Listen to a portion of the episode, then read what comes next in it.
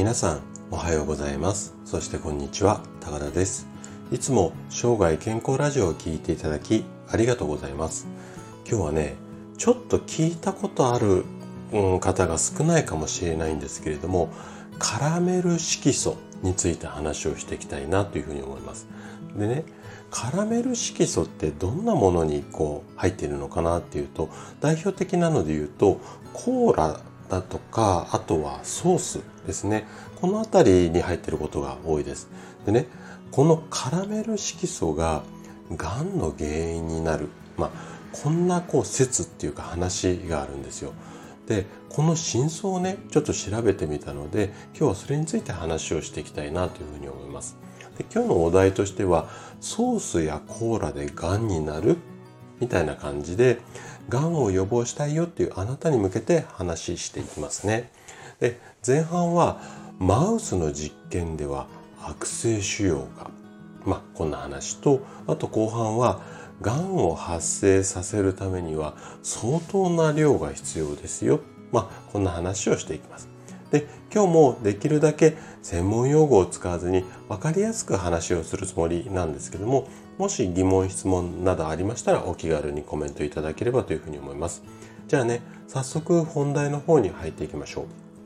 う。で先ほども言った通りカラメル色素っていろんな、あの食品に入っているんですけれどもどんなものかっていうといわゆる着色料、まあ、色をつけるものですね。これの一種で、えー、と先ほど紹介したコーラだとかソース以外にも例えばお醤油であったりだとかあとはコーヒーこんなものにも使われているんですよね。で例えばそのソースだとかコーラ醤油コーヒーこの辺りだとだいぶこううん普段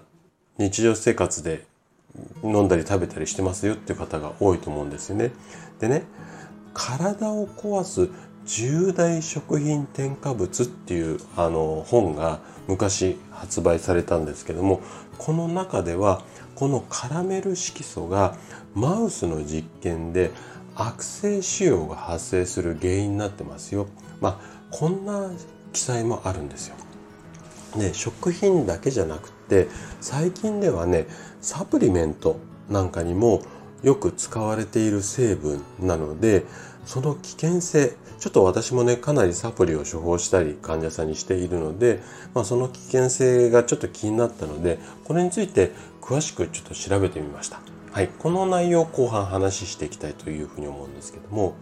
でねじゃあ後半いきたいと思います。でカラメル色素に含まれる成分は確かにいくつかの動物実験で危険性が指摘されています。うん、これはね紛れもない事実でした。でその中でも特にマウスの実験これではやはり悪性腫瘍の発生っていうのは認められています。なのであの本に書いてあることっていうのは紛れもない事実だったんですよ。なんですがこの辺りのデータがあってもまあ日本以外の例えば先進国で言われているこのカラメル色素に対する反応っていうのはまあ例えばねアメリカなんかの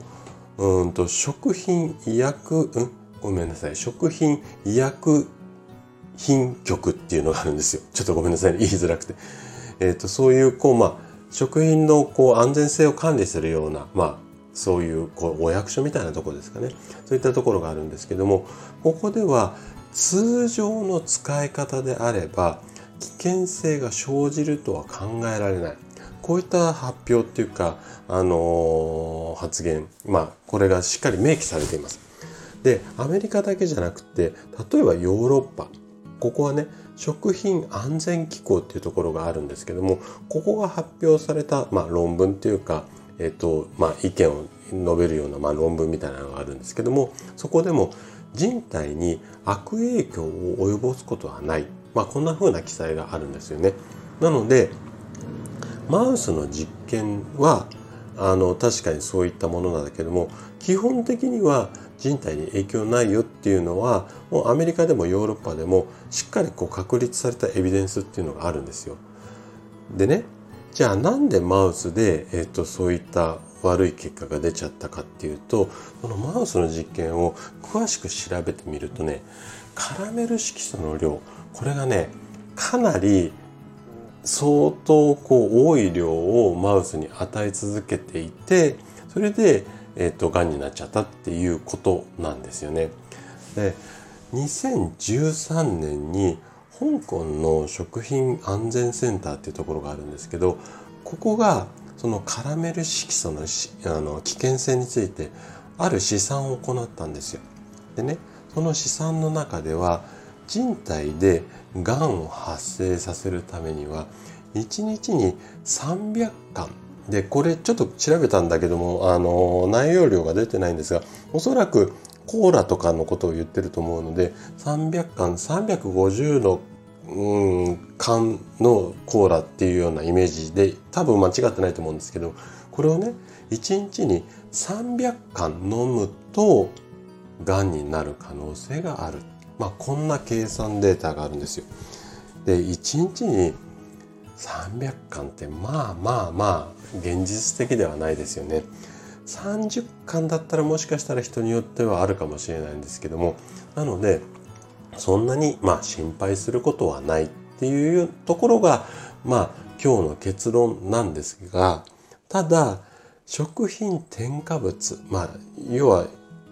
見栄え良くするために入れてる色素ですよねこれが体にいいものっていうわけではないんですよ安全あ害はないんだけどもじゃあ害がないから全然 OK かって言ったら体にいいものではないのでできるだけもし控えられるってあれば控えた方がいいのでここだけはねちょっと間違えないようにしてもらいたいなというふうに思います。はいということで今回はカラメル色素についてお話をさせていただきました。最後まで聞いていただいたあなたがですね